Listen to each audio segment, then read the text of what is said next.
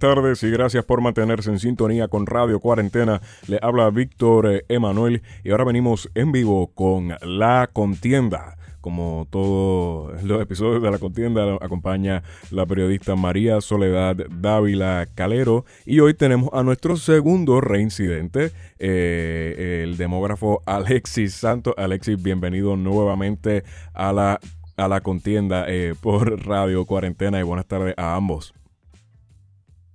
Saludos, gracias por la tardes. Y, y, esta vez tenemos la esperanza de que el episodio no se va a perder y también lo vamos eh, lo van a poder disfrutar las personas que, que eh, nos escuchan a través del podcast La Contienda, que está en Spotify, Apple Podcast, donde está que escuchen podcast. Nada, buenas tardes a todos y a todas y gracias por la oportunidad de tenerme aquí, poder hablar un rato con ustedes. Pues como, como habías anticipado en las redes, ayer en el en el programa con en la tarde con Heriberto Martínez eh, dijiste unas cosas que yo creo que era que, que, que nosotros entendimos que valía la pena que se profundizaran y que se hablaran más de ellas. Una de esas es eh, no sabemos si esto está empezando porque ha habido indicios desde enero, febrero, que, había, que podía haber presencia del coronavirus en la isla, pero las autoridades no estaban tomando las medidas cautelares. Eh, y igualmente que mencionaste que los, los, datos están volátiles, los datos, los datos están cambiando constantemente en este momento. Eh, pero nada, igual hay que ir recopilando los datos y, y, y quería entonces también que habláramos de eso. Eh, pero si podemos comenzar con no sabemos si esto está empezando. ¿Por qué no en sabemos? Efecto. Pues mira, desde finales de enero y, y, mediados de enero ya había cierto nivel de alerta alrededor de los profesionales de la salud pública, epidemiólogos, personas que vigilan este tipo de noticias a nivel mundial eh, relacionado a lo que está sucediendo en Wuhan, en China y lo que está sucediendo en otros países y se había alertado a través de redes al Departamento de Salud y se había alertado a través de las redes también al secretario de Salud eh, de ese entonces para que tomaran tal vez medidas preventivas para evitar eh, el surgimiento del coronavirus en Puerto Rico, que estuviese en varios focos de infección. Eh, no habiéndose registrado casos en Puerto Rico, pues era bastante sencillo eh, poner controles alrededor de la isla, aeropuertos, puertos de entrada, puertos de crucero, etcétera, etcétera, para si alguien entraba con una, con, con digamos, una fiebre alta, eh, se pudiese intervenir en ese momento y no permitir que la enfermedad entrara a Puerto Rico. Lo, lo que nosotros sabemos es que pues, la respuesta pública de la epidemióloga del Estado, la doctora eh, Carmen de Seda, la pasada epidemióloga del Estado, no, no pense la, la discontinuidad aquí, que no tenemos ya a ese secretario de salud ni a esa epidemióloga del Estado, que, que estas personas literalmente estaban dando dando por bien servido al país porque se había mantenido todo normalmente y la normalidad en Puerto Rico. En ese sentido, pues no se tomaron medidas. Tenemos la frase de Carmen de Seda en la que dice que, que en Italia están surgiendo casos porque Italia es cerca de China, pero no en Puerto Rico. Eh, pero no ese no siendo el caso de Puerto Rico.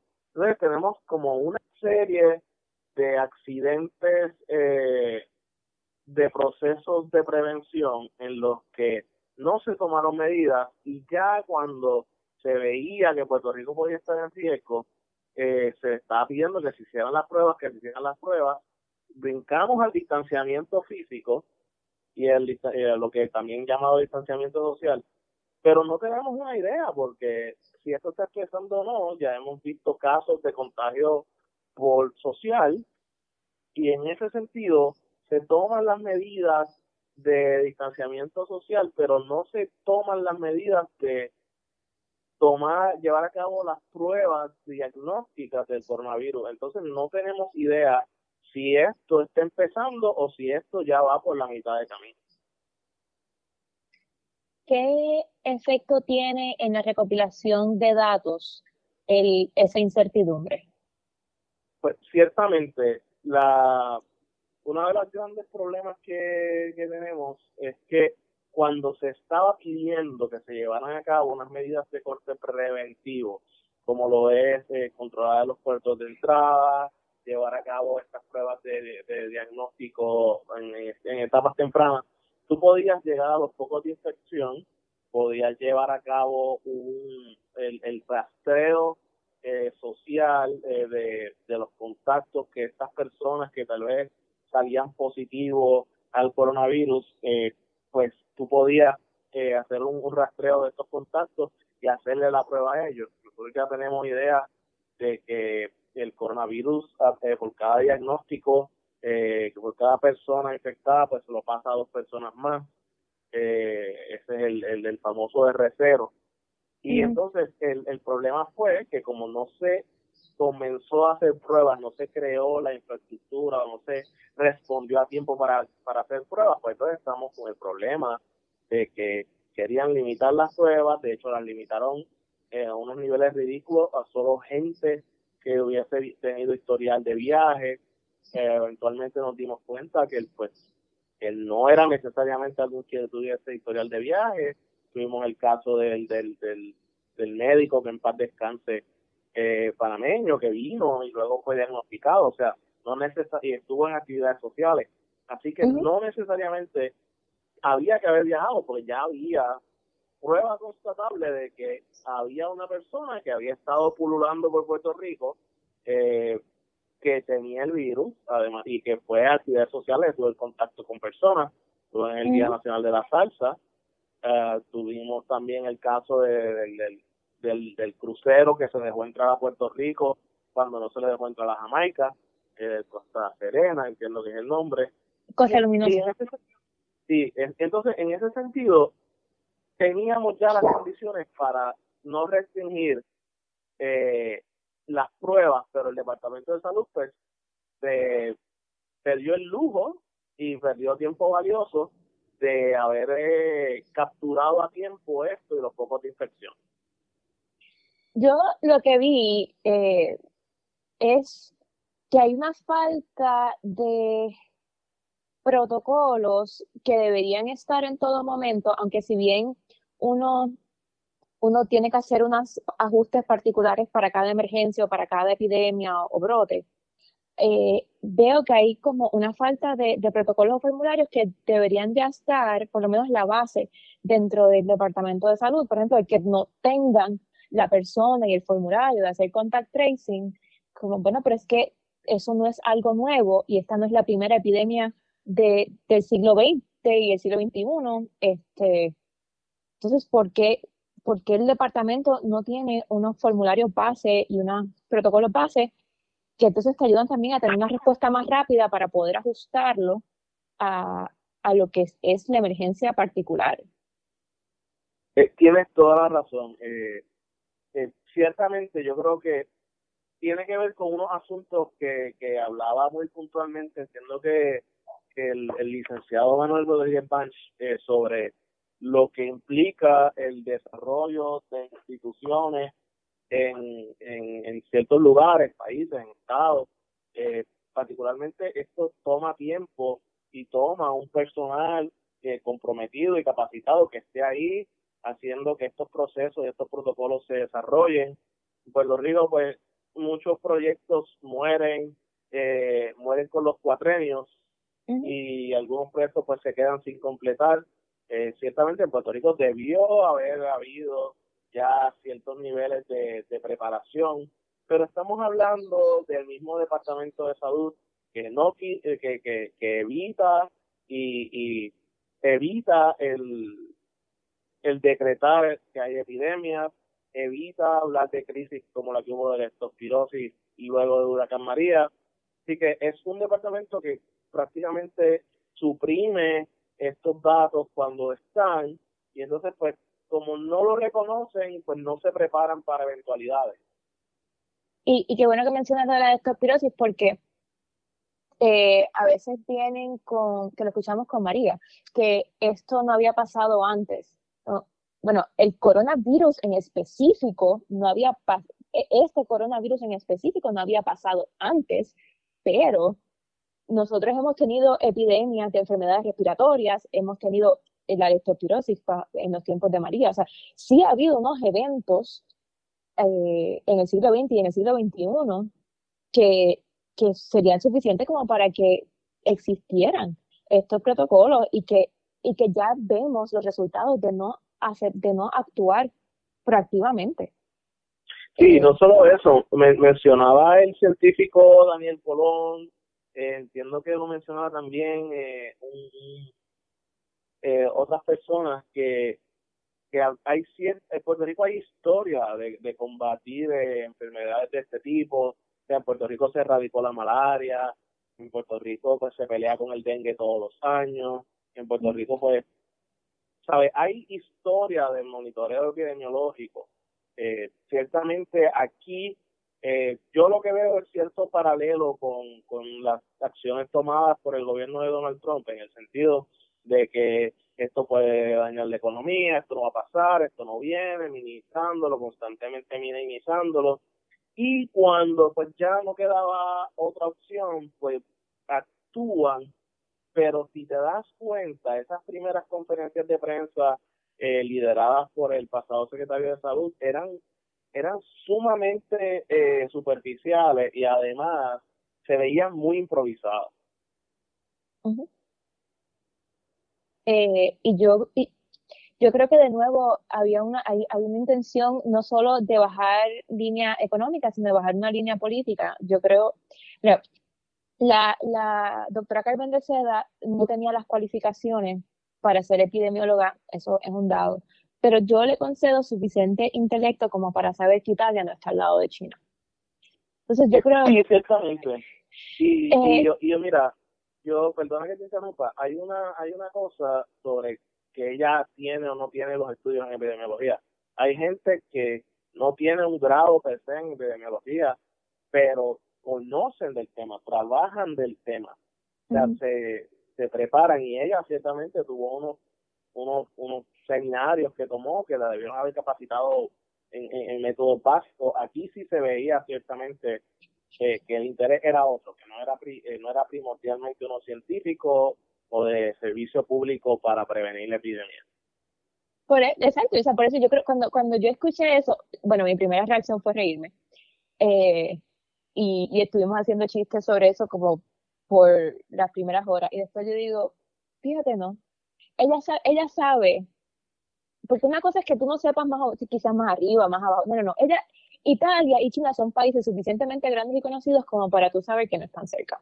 Pero ella estaba haciendo una aseveración política de despachar el tema. A costa de sonar, eh, de, de decir ridiculeces de sonar como toda una incompetente. y, a mí me, y, a mí me recordó cuando Trump decía, de, hablaba de lo difícil que era traer suministros a Puerto Rico, porque Puerto Rico estaba rodeado de Big Water. Eh, sí. Mira, Trump, Trump tenía... Los paralelos con, con María están ahí. Están ahí y yo creo que eventualmente vamos a tener que sentarnos a tener esta discusión eh, porque hay muchos paralelos con, con, lo mal que se ha manejado el, esto, comenzando con que las dos personas que estaban manejando salud durante María eran pues las dos personas que comenzaron a manejar el coronavirus, que eran el doctor Rafael eh, Rodríguez, el y el, secretario de salud y la doctora de Seda. Yo, de, y de María, de una de las cosas que más me preocupa pensando es pero eh, en la situación, en el momento obviamente es cuánta gente va a verse afectada, a ver, y, y después posterior, cuánto de la información que hubiéramos necesitado se recopilara no se recopiló, porque hasta el día de hoy, para las muertes de María, lo que se tuvo que hacer fue un estimado. O sea, nosotros no tenemos el número específico, seguro, confiable, pongo mi, mi mano en un picador, esta es la cantidad de muertes de María por ejemplo, eh, o de personas, eh, empezando por no solo las muertes que ocurrieron aquí, sino las personas que se fueron de la isla ya enfermas eh, y murieron en los estados a los que llegaron y nunca se contabilizaron. Sí, eh, sí, eso, en ese sentido, es bien difícil eh, producir una lista. Yo creo que, y yo he estado bastante involucrado con el trabajo de, María, habiendo sido la primera persona que hizo un estudio del tema, pero yo creo que uno de los trabajos más completos que se hizo sobre ese particular lo hizo el Centro de Periodismo Investigativo, que llevó a cabo una encuesta masiva donde familiares y amigos podían escribir eh, bajo las condiciones en las que un familiar murió y, y tuvieron eh, 900 eh, y pico eh, instancias en las que personas dijeron, mira, mi familiar, yo te puedo asegurar que pasa de María porque su condición de salud se deterioró, de X, Y, Z. Entonces, es bien difícil hacer una lista de personas como por ejemplo lo podríamos hacer en conflictos bélicos. eh, pero sí, o sea, hay, hay niveles de hay niveles en los que podemos llevar a cabo ciertas estimaciones, eh, unas un poco más exactas que otras. Una de las cosas, y yo creo que, es lo que tenemos que, dejarle claro al gobierno, es que aunque ellos no quieran recoger los datos sobre el coronavirus, los datos sobre otros asuntos van a hablar por sí solos. Los datos de admisiones de hospitales, los datos de registro de enfermedades respiratorias, los datos de muertes por enfermedades respiratorias, enfermedades vasculares, eh, simplemente van a hablar por sí solos cuando estos datos estén disponibles. O sea que, que puede ser que el escenario que, se encuentren las personas, eh, los expertos que después estén haciendo una radiografía de, cómo, se, cómo pasó la, epidemia, la pandemia, sea de buscar mm, todas estas instancias en donde se vería reflejado el, el, el, impacto que tuvo la pandemia. Eh, pero entonces, eso te da, por ejemplo, las muertes, ¿cómo, cómo eso podría trabajarse para otros aspectos, porque eh, eh, eh, el, el COVID-19 no es solo el COVID-19, sino las otras áreas que se están impactando. por ejemplo, las enfermedades, la gente con alguna enfermedad crónica que no pudo recibir el tratamiento. Entonces, si tú tienes suficientes personas, tienes algo de peso estadístico de, de personas con, con, una condición crónica que se les empeoró porque el sistema de salud no pudo no pudo acogerlo. En efecto, en efecto, y eso es lo que vamos a, lo que se pierde por no estar recogiendo datos, por no tener un sistema de monitoreo, por tal vez no querer abrir los datos a que científicos y personas que trabajan con estos datos eh, los puedan visualizar, presentar y procesar. Eh, es, precisamente y, y número uno también el hecho de que en Puerto Rico no hay muchos sistemas que, que recopilen datos a nivel isla eh, de, de, manera rápida y accesible. O sea, tenemos el monitoreo de influenza y creo que ese es el sistema que están tratando de hacer paralelo con el sistema del COVID-19, pero se hace bien difícil de eh, mirar diagnósticos eh, de temas eh, de todas estas enfermedades que tú mencionas y hacer un tracing de esta gente. Por eso es que el gobernador de hace dos gobernadores, eh, el, científico, alegadamente, él decía que había que crear un, un registro de poblaciones vulnerables. Eso de hecho está incluido en una orden ejecutiva de que él firmó, pero al día de hoy ese registro de poblaciones vulnerables no se ha creado.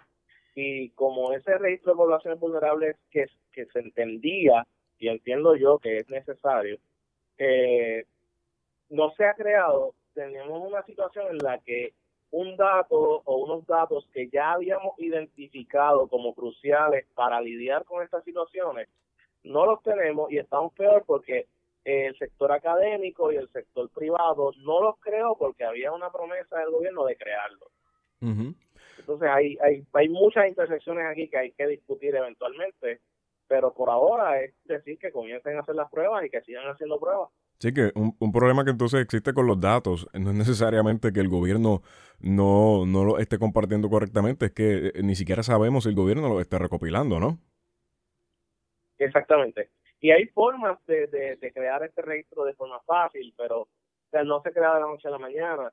Por ejemplo, yo lo que proponía en algún lugar tengo una propuesta de cómo hacerlo, era conectar bases de datos de diagnósticos de diabetes y diagnóstico de, de fallos rentos y pacientes de centros de diálisis y eso atarlo con la base de datos de, personas con impedimentos, personas que tienen la tablilla de, con impedimentos, ¿no? Y, ahí tienes como que una base y bastante cruda de cuánta gente tienes ahí eh, que es de, de población vulnerable y eso lo podías atar a la gente que vive en hogares de cuidado de ancianos, casas de salud y hospicios.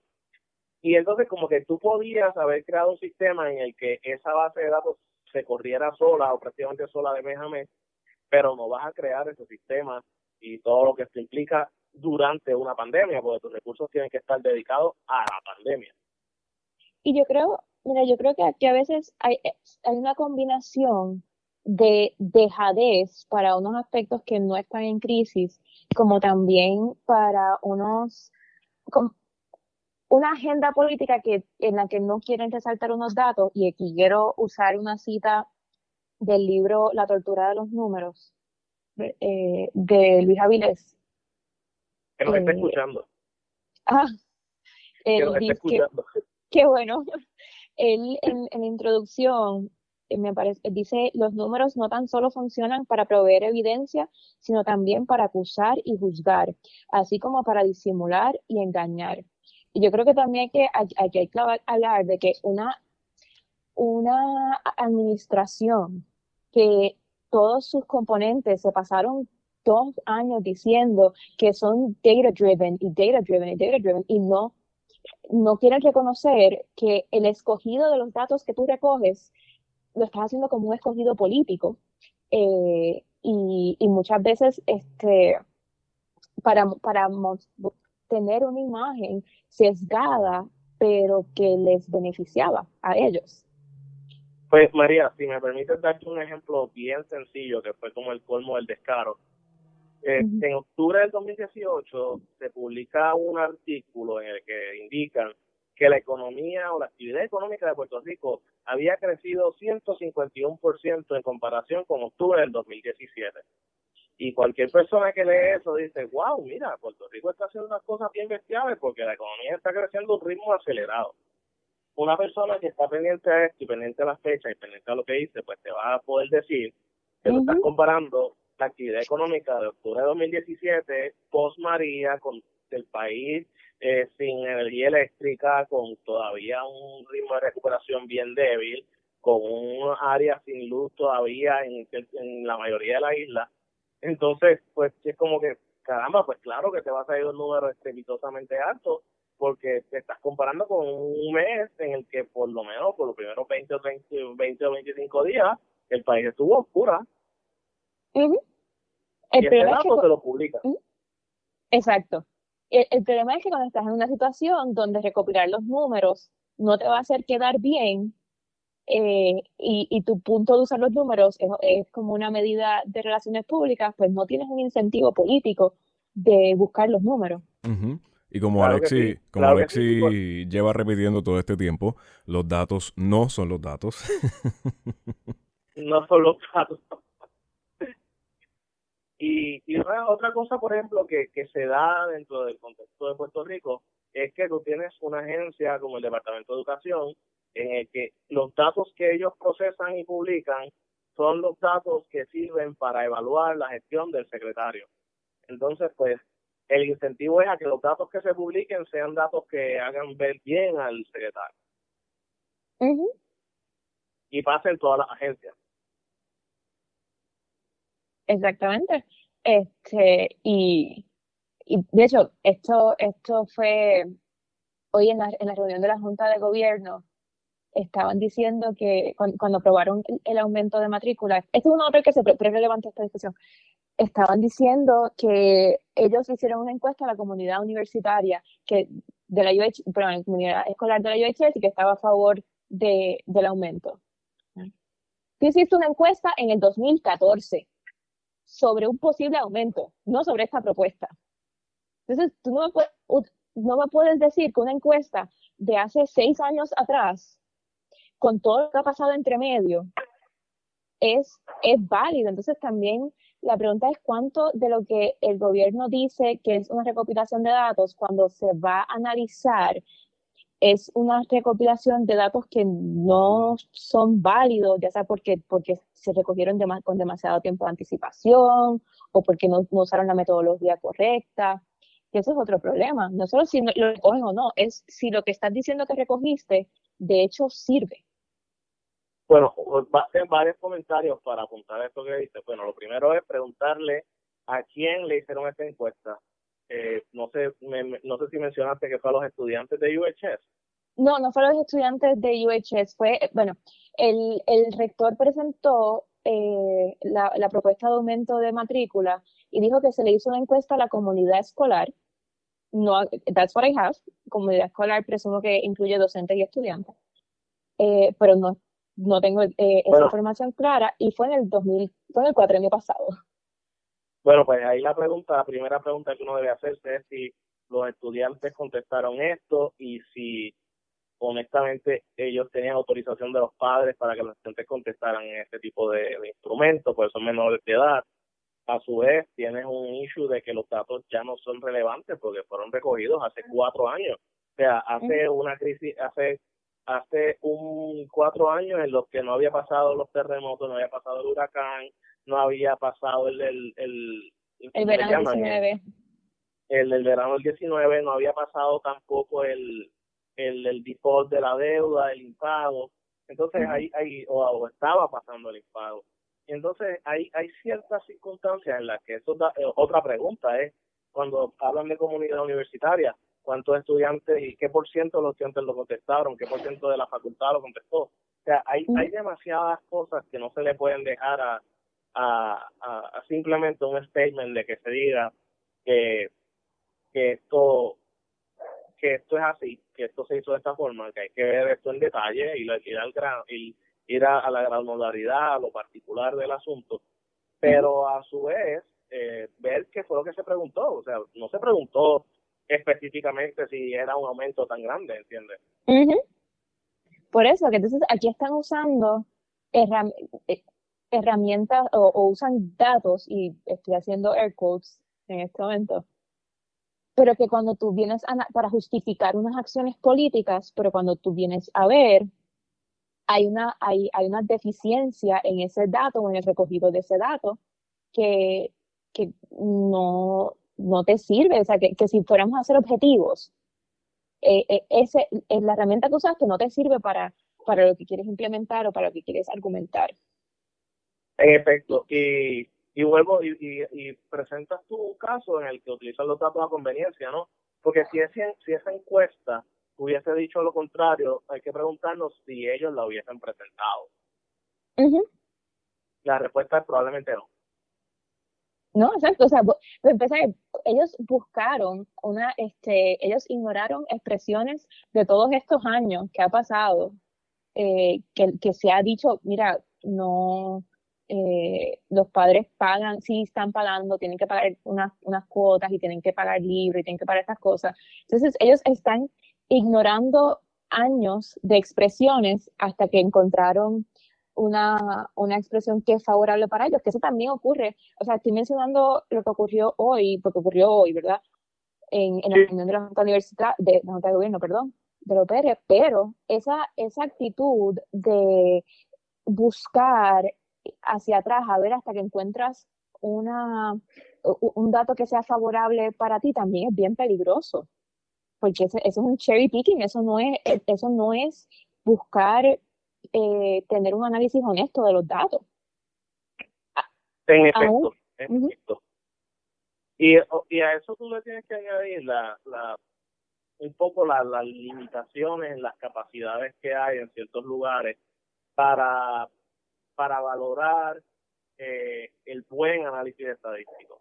Y yo creo que esto nos da un poco un pie forzado para entrar al segundo tema que querías hablar, que, que es que en ocasiones eh, existe una base o existe un punto de un dato, un punto específico que te ayuda y pues la gente se agarra de ese punto y no lo quiere soltar y no lo quiere soltar como Ricky hizo con el 16 muertos de María.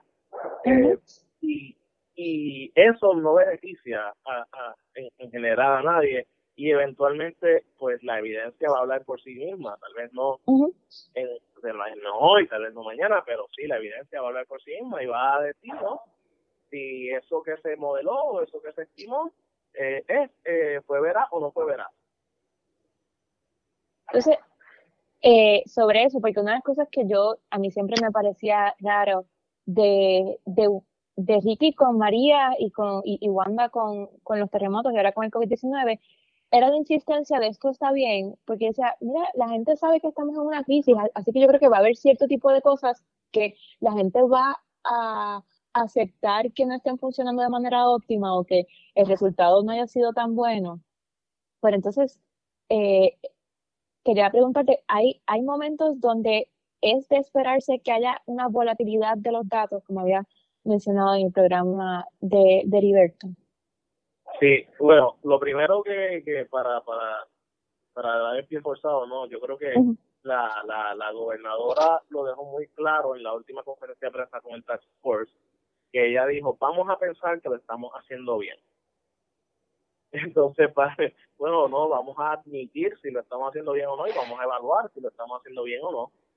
Yo, una de las de los de los problemas que estamos viendo con, con cualquier modelo que estemos tratando de hacer eh, para entender el coronavirus es que cualquier modelo eh, es bien susceptible a cambios de día a día.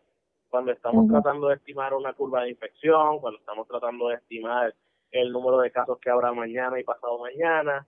Eh, usualmente uno no publica ningún dato, uno no publica ningún estimado, uno no publica ningún ninguna figura con el nombre de uno, poniendo el nombre de uno en juego, si uno no tiene cierto nivel de consistencia del día a día. Y te doy un ejemplo. Yo entré a los, a los, ahora mismo lo que se está haciendo es simulando escenarios basándonos en lo que se está viendo en Italia, y, y, y, Italia es un caso muy particular, o sea, Italia no comenzó el distanciamiento eh, físico hasta que habían cientos de casos ya diagnosticados. Y, y, y, es una, una situación donde vive la gente vive muy junta, donde es un país donde las familias viven muy cercanas a sí mismas, y que se hace bien difícil el distanciamiento eh, físico. Y entonces, pues, pues entonces, en ese sentido, utilizar a, a, Italia lo que nos dice es, pues mira, el peor de los casos puede verse como Italia y así es que va a ser. No quiere decir que va a ser el caso de, Puerto Rico, ¿no? Eh, en ese sentido, lo que me he dado cuenta es que yo y varios colegas estamos haciendo modelos de este tipo internos para consumo propio todos los días pero hay un tremendo consenso de demógrafos de calibre mundial, como lo es Matt Howard o Bert Yaros, eh, que ellos dicen, mira, yo produzco un montón de números para mí, pero yo no voy a publicar esto, yo no voy a, compartirlos porque eh, los datos todavía están muy cambiantes, los datos todavía están no, no se han estabilizado, no hay una tendencia clara. Y esto se debe a lo que estábamos hablando anteriormente, ¿no? no número uno, no sabemos en qué etapa estamos Número dos, negarse a hacer exámenes, eh, las pruebas diagnósticas, pues imposibilita de tener un registro completo de los casos, hacer el contact tracing, aunque no se está haciendo, entiendo yo, y, y, o si va a comenzar a hacer en los próximos días. Y, y número tres, pues, mientras sigan diciéndole que no van a hacer el, las pruebas a todo el mundo, pues vamos a seguir con esto. Ya hoy vimos un caso de un señor que fue a dos hospitales, no lo logró hacer, fue a un laboratorio privado en Arecibo, se hizo la prueba y en el sábado lo llamaron y le dijeron, mira, si tú tienes esto, y el señor no había viajado, el señor no había salido de Puerto Rico, así que fue un contacto, un diagnóstico social, pero hay barreras para las pruebas también. pero pregunta, ah, ah, perdón, Víctor. No, es que, eh, o sea, hay, hay, que explorar un poco por qué, el porqué de las barreras, ¿no?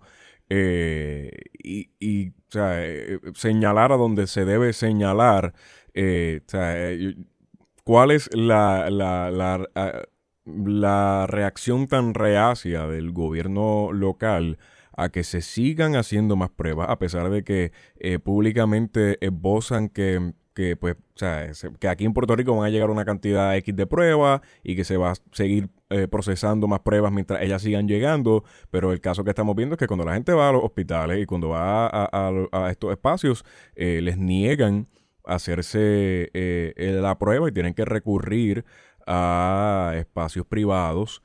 no tenemos datos claros, ¿no? De, de, o sea, ¿cuántas personas han pasado por lo mismo?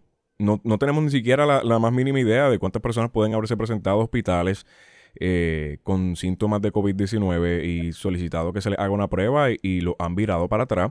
Y no es hasta que este señor pues habla que, nos enteramos de que esto está sucediendo en los hospitales de Puerto Rico. Y hay que señalar a donde hay que, o sea, a, donde quienes son responsables de esto. Eh, y hay que cuestionarle al Departamento de Salud y al Task Force Médico y a Fortaleza el por qué se están diciendo unas cosas y se están actuando de otras maneras, ¿no? y, y y despolitizar de manera partidista este, e, e, este, ese discurso, ¿no? Ya se tiene que acabar la propaganda. La propaganda no salva vidas, no nos da números, no nos da datos que necesitamos, que son esenciales para atacar esta crisis de frente, ¿no? Sí, y ya no, y ya, ya no basta con una foto de aquí reunidos, aquí trabajando. Ya realmente el pueblo quiere soluciones, el pueblo eh, quiere algo tangible y, y tú lo lees, lo lees, o sea, se lee eh, tú hablas con familiares y, y, es claro que ya esta, estos, estas medidas de propaganda no, no son suficientes, ya no convencen a nadie. Entonces, cuando eh, obviamente hay, que tener una base suficientemente amplia, ¿verdad? si, entiendo bien, de, de, las pruebas y del contact tracing para poder empezar a, tener eh, información más confiable. ¿Cuánto tiempo tomará, y no me refiero a fecha, propiamente, eh, ¿cuánto tiempo tomará conseguir suficiente información una vez empieza a recopilar de manera apropiada, el empezar a tener eh, información que ustedes se sientan confiados, eh, que, que, que, están, que pueden empezar a montar modelos más, más precisos, más, que pueden dar proyecciones quizás más confiables?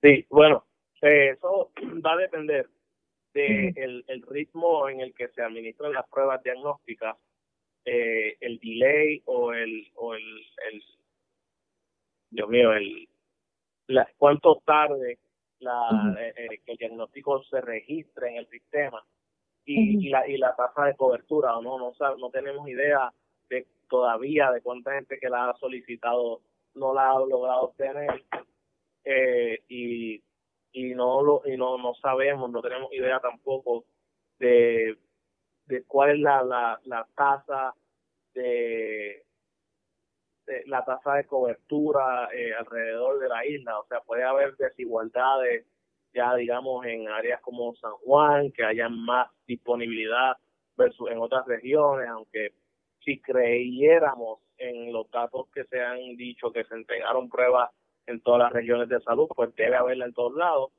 pero pues puede que no sea el caso. Puede haber ciertas disparidades y, diferencias. Eh, va a tomar un esfuerzo genuino de parte del gobierno eh, compartiendo datos y que estos datos ya comiencen a reflejar una tendencia número dos de incremento en el número de personas eh, que están lleva, que están llevando a cabo que tomando las pruebas. Y, y número dos cierto nivel de consistencia, menos volatilidad de los números que veamos, ya un comportamiento, digamos, logístico o exponencial, para entonces poder poder comenzar a hacer unos modelos que uno pueda, se puedan utilizar como, como grupos de como para trabajar, ¿no? Porque en estos momentos no sabemos si el caso de Puerto Rico es similar a Italia, si es similar a China, si es similar a Corea. No tenemos idea de cómo se ve Puerto Rico en comparación a otros lados, porque hay limitaciones en las en, en, la, en las pruebas. que Por eso era la, la, la, la, pelea tan fuerte de la comunidad científica, de la comunidad, de algunos miembros de la comunidad médica, creo que Mariola estuvo eh, muy, muy activa en esto, pero es como que tienen que hacer pruebas. De otra forma, estamos guiando, estamos construyendo sin, sin, sin, sin plano y estamos guiando sin, sin una dirección. Viajando sin ver, como canta ese artista de, trap. Este, pero sí, en efecto, yo creo que, de, las cosas más terribles de toda esta crisis es querer atenderla eh, a ciegas, ¿no? Eh, la importancia de los datos, y yo creo que esto fue algo que discutimos la vez pasada, pero la importancia de los datos no recae solamente en, en en que existan, no, eh, no es tener los datos por tenerlos, es porque esos datos nos permiten hacer proyecciones y nos permiten saber dónde es que están los aciertos y dónde es que están las deficiencias en los procesos para entonces mejorarlos. Eh, y por eso es, es bien frustrante cuando se escucha a, a, a, la gente en la alta esfera de la política, ¿no? Y, quienes están atendiendo esta crisis, decir cosas como la línea propagandista que, empezaron a repetir los médicos del Task Force, de que las pruebas no salvan vidas.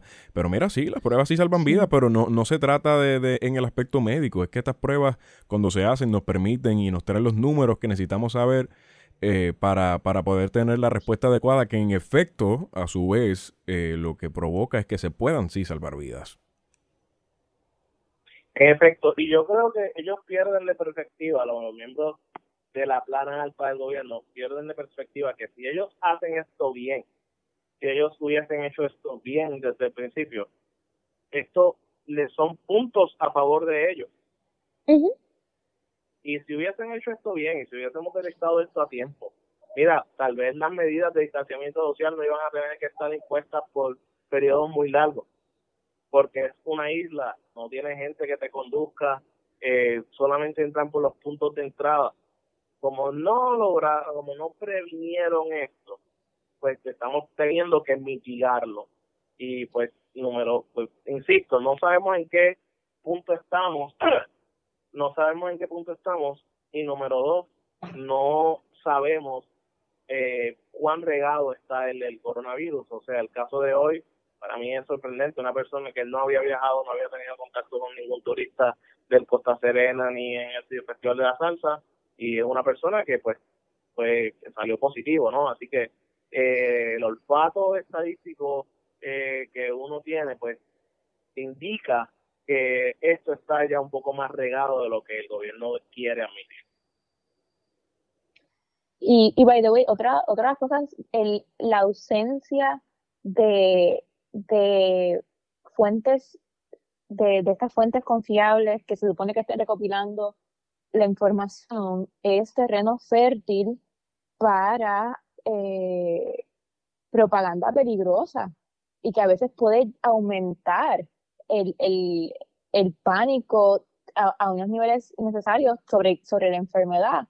Eh, como habías puesto en Twitter, eh, parece, había medios o, o personas diciendo que el nivel de contagio de, del coronavirus es mucho mayor de lo que, la capacidad de contagio es, mucho mayor de lo que de verdad es. Y, y vamos, estas cosas ocurren porque quienes se supone que estén proveyendo datos para que puedan ser analizados, no lo están haciendo. Entonces, pues, eh, aparece gente que no es responsable y, o que está aburrida y, y tiran estas cosas que pueden entonces abonar a la histeria más que a una discusión eh, sensata sobre qué es lo que necesitamos hacer y qué, qué, contra qué nos estamos enfrentando. Sí, y, y por ejemplo, una de las cosas es que si, digamos, nos ponemos a decir ya eso está regado por ahí, que es una de las cosas que puede pasar, eh, pues la gente puede venir y decir, ah, pues ya eso está regado por ahí, olvídate, esto no hay que hacer distanciamiento, que es todo lo contrario. O sea, lo que queremos es lograr decir dónde es que están estos focos de infección y mitigarlo, atacar y hacer el contact tracing. Por otro lado, si se dice que esto ya está controlado, que esto no es ningún problema, que estos son casos importados, como dijeron también en esa conferencia de prensa, que no había que preocuparse, que siguiéramos las medidas, pues entonces la gente lo que va a hacer es bajar la guardia. Y entonces tú no quieres ninguno de los dos escenarios, tú lo que quieres es que la gente siga haciendo el contact tracing, siga haciendo las cosas de la forma en que lo ha recomendado los grupos de epidemiólogos a nivel internacional, la Organización Mundial de la Salud, para, para que esta crisis pues se cierre de forma pues lo más rápida posible. Eh, mientras eh, estamos guiando, eh, mientras la política sea el spin que se le esté dando esta situación, pues mira, no, no van a tomarse las acciones necesarias para, si es con un fin político, no se van a tomar las acciones necesarias para que para mitigar esto efectivamente.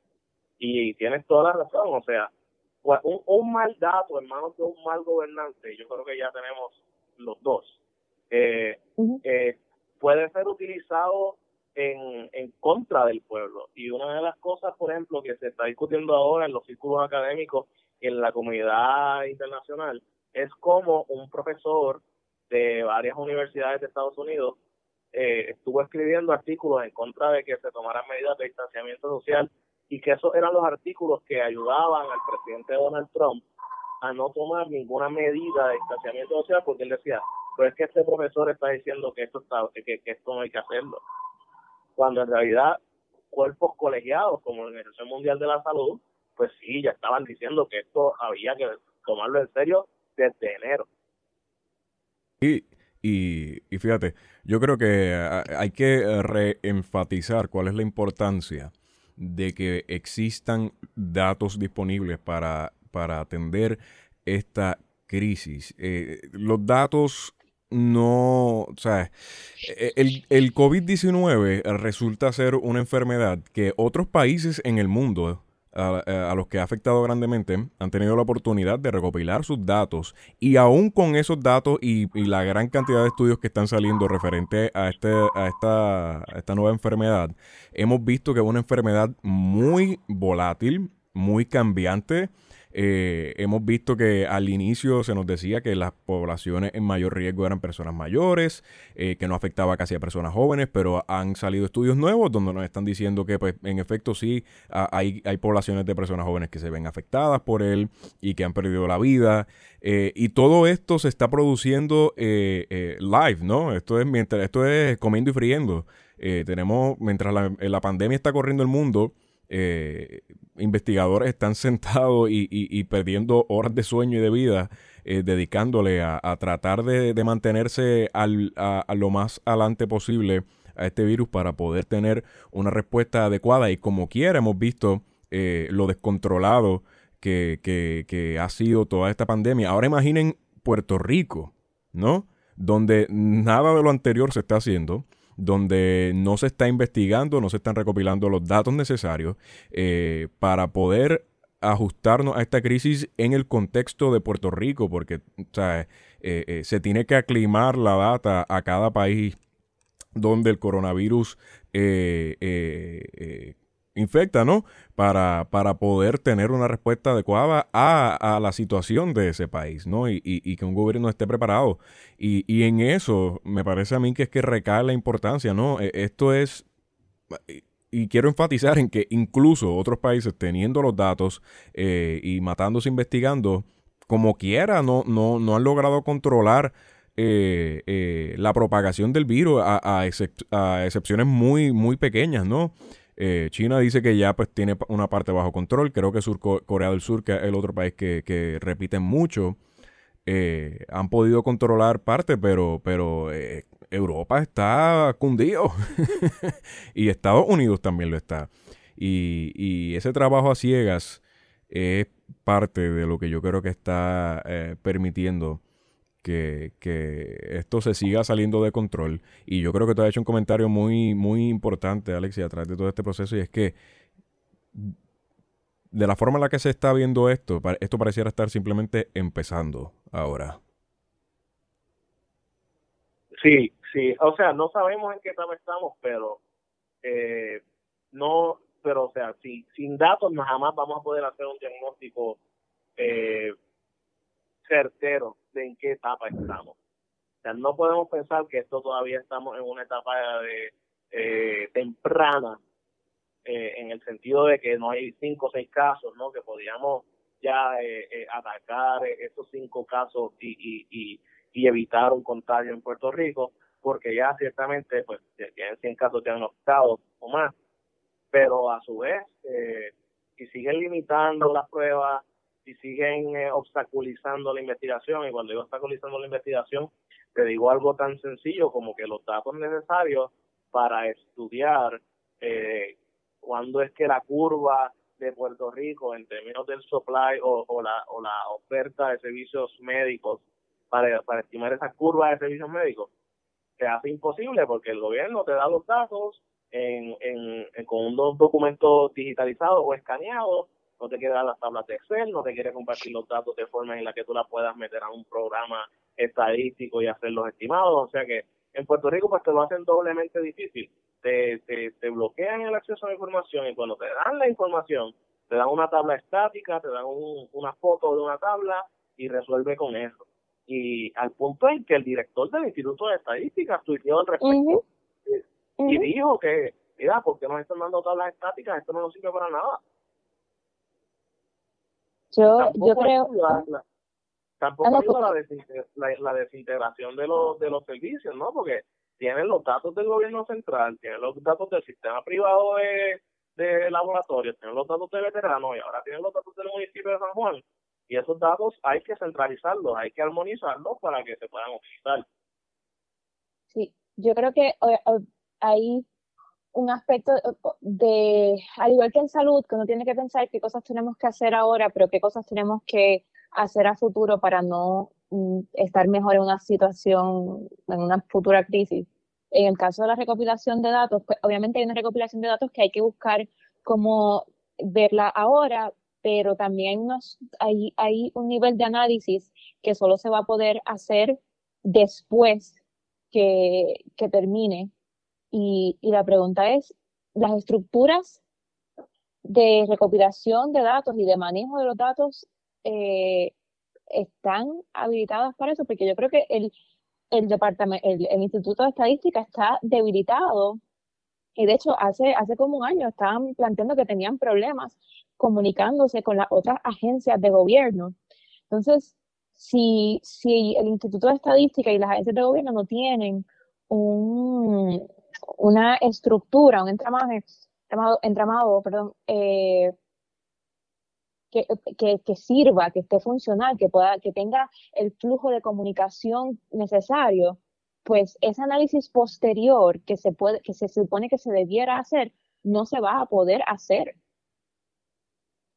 Sí, sí, o sea que nos limitan hoy y además nos limitan mañana porque mañana vamos a tener que hacer un montón de conjeturas sobre qué pasó, cuándo pasó y dónde pasó, que no nos va a permitir pues diagnosticar con certeza el problema. Y, y sabe, es, e, es, muy problemático para la comunidad científica, eh, para los que hacemos este tipo de análisis de datos y para los que tenemos el, el, el, mejor interés de Puerto Rico, es sumamente frustrante ver tanto obstáculo y que existan sistemas muy, muy exitosos en el mundo donde, donde se comparten datos en tiempo real y tengamos entonces a un sistema en el que simplemente hacer una prueba, hasta por hacer una prueba diagnóstica, se consigue un spin político que es la prueba no cura a la gente. Sí. es, como que hay alguna oportunidad en lo que estas personas no se eh, no la aprovechen para bajar una línea política o un spin. Porque sonaría como que entonces no hagan pruebas porque nadie se va a curar. Y igualmente van a poder decir la investigación no va a curar, analizar datos no va a curar a la gente. Que por cierto, gracias por, por tu batería de tweets de todas las de todas las condiciones que existen que ningún médico te dice no te voy a hacer la prueba porque eso no te cura. Sí, en efecto, o sea, el, caso clásico es el, que yo escribí, ¿no? Que era el de la biopsia. Que la biopsia no te cura al paciente de cáncer, pero te ayuda a delinear el tratamiento, a delinear una estrategia eh, para referir al médico de, a un médico que, eh, que trate casos de cáncer en esa área, ¿entiendes? Entonces, para mí es algo muy, muy ridículo, muy ridículo este spin y, y, y nuevamente, o sea, yo creo que es parte del mismo eh, esfuerzo de minimizar la, la, la situación y, y que ellos parezcan que están en control. Sí, que que por cierto, esto, o sea, el, y, y, no sé, no sé si esto, esto se está dando, porque se supone que la Asociación de, de Hospitales está en conversaciones con el Task Force y la Fortaleza, pero cuando yo le había preguntado al, al presidente de la Asociación de Hospitales si, me, si él me podía dar un estimado de cuán, cuál era ese punto de donde el sistema se iba a abrumar, pues él me había dicho entre 500 o 600 hospitalizaciones asterisco, porque hay un montón de factores a considerar, eh, entre esos cuántas de esas personas van a ser pacientes que tengan que estar en, en, intensivo. Y, sí. sí, y, y, y, a eso hay que añadirle, yo no creo que el número está tan alto, pero eh, a eso hay que añadirle que ya el sistema de por sí tiene unos niveles de uso diario. Eh, yo estoy con el colega Luis Meléndez, está hablando con él, y, y yo en los datos de la Asociación de Hospitales de Estados Unidos, y los hospitales de Puerto Rico en, un, en días normales promedio te operan con un 64% de, de, a un 64% de su capacidad. Y hay fluctuaciones aquí y allá de que, pero en promedio es ese número. Entonces aquí la gran pregunta es, si ese 36% que resta es suficiente para servir a una población que tiene una población altamente susceptible, o sea, viejos, gente con condiciones preexistentes, diabetes, enfermedades de fallo renal, que, que se van a ver eh, personas con lo que le llaman personas inmunocomprometidos, ¿no? Pacientes de HIV, pacientes que han tenido, que tienen un, un, su sistema pulmonar débil, eh, pacientes que están recuperando de cáncer, pacientes que tienen cáncer, hay gente que está vulnerable de por sí. Eh, y si esto llega a, regarse, si ese 36% es capaz de absorber esa demanda, ese incremento en demanda de servicios de salud en Puerto Rico, eh, la, respuesta pues la dejaré a, a, a vencer de, tu, de tu audiencia. Pero es una situación muy complicada. Y by the way, cuando yo creo que cuando, cuando consideramos la población vulnerable, además de considerar la, la población biológicamente vulnerable, hay que considerar la población socioeconómicamente vulnerable. Ya sea uno porque puede ser porque están en trabajos de restaurante o cosas así que no, no puedan estar practicando el distanciamiento físico y que además por no tener eh, plan médico, no tener días de enfermedad, van a tardar más tiempo en buscar asistencia médica si se empiezan a sentir mal. Sí, de hecho, un estudio que acaba de publicar unos colegas demógrafos indican que cuatro o cinco de cada diez empleados de la industria de servicios eh, viven bajo la pobreza durante un mes normal. eh, así que, en efecto, la, lo que está pasando y lo que va a pasar es que estas personas pues se van a ver eh, con esas vulnerabilidades acentuadas. Eh, creo que toca un tema que hay que tocarlo en más detalle, no sé si puedes conseguir a algún sociólogo que hable del tema, pero o sea, eh, el hecho de, de gente que nosotros tomamos por bien dado que la gente tiene una cuenta de banco, ¿no? Pero, o sea, no quiere decir que porque la tenga que esa cuenta tiene dinero, ¿no? La mayoría de la población que, que, que trabaja en Puerto Rico los datos indican que viven de mes a mes, viven de cheque en cheque, no tienen un, un, un, gran fondo de ahorro para, para, para utilizarlo en, en momentos de estrechez económica. Creo que lo hablamos un poco en, en, el episodio perdido y, y eso es algo que hay que comenzar a hablar y por eso era tan importante que hubiesen estos, estos estímulos económicos, eh, tanto el gobierno federal como el local, para que para mitigar un poco ese daño. Bueno, muchachos, eh, se está acercando la hora de ir terminando. Alexis, quiero agradecerte por ah, haber vuelto aquí a, la contienda de Radio Cuarentena y disculparnos eh, profundamente por la pérdida de ese primer episodio.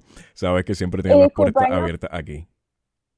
Y disculparnos con los escucha porque también, o sea, yo creo que fue una buena conversación, se dieron puntos muy, muy relevantes y obviamente eh, coincido con Víctor, tiene las puertas abiertas en la contienda. Nada, les agradezco a ustedes la oportunidad y, y, lo, y sigan haciendo lo que están haciendo. Este es un excelente proyecto eh, para informar al pueblo durante estos tiempos de cuarentena. Gracias, Alexis. ¿Dónde podemos conseguirte en las redes sociales? En redes sociales estoy en Twitter, APP Demography, APP Demography o Alexis R. Santos. Y a la orden siempre. María. María underscore Soledad 7. Y a mí me consiguen en at Don Víctor Ramos. Esto fue La Contienda desde Radio Cuarentena.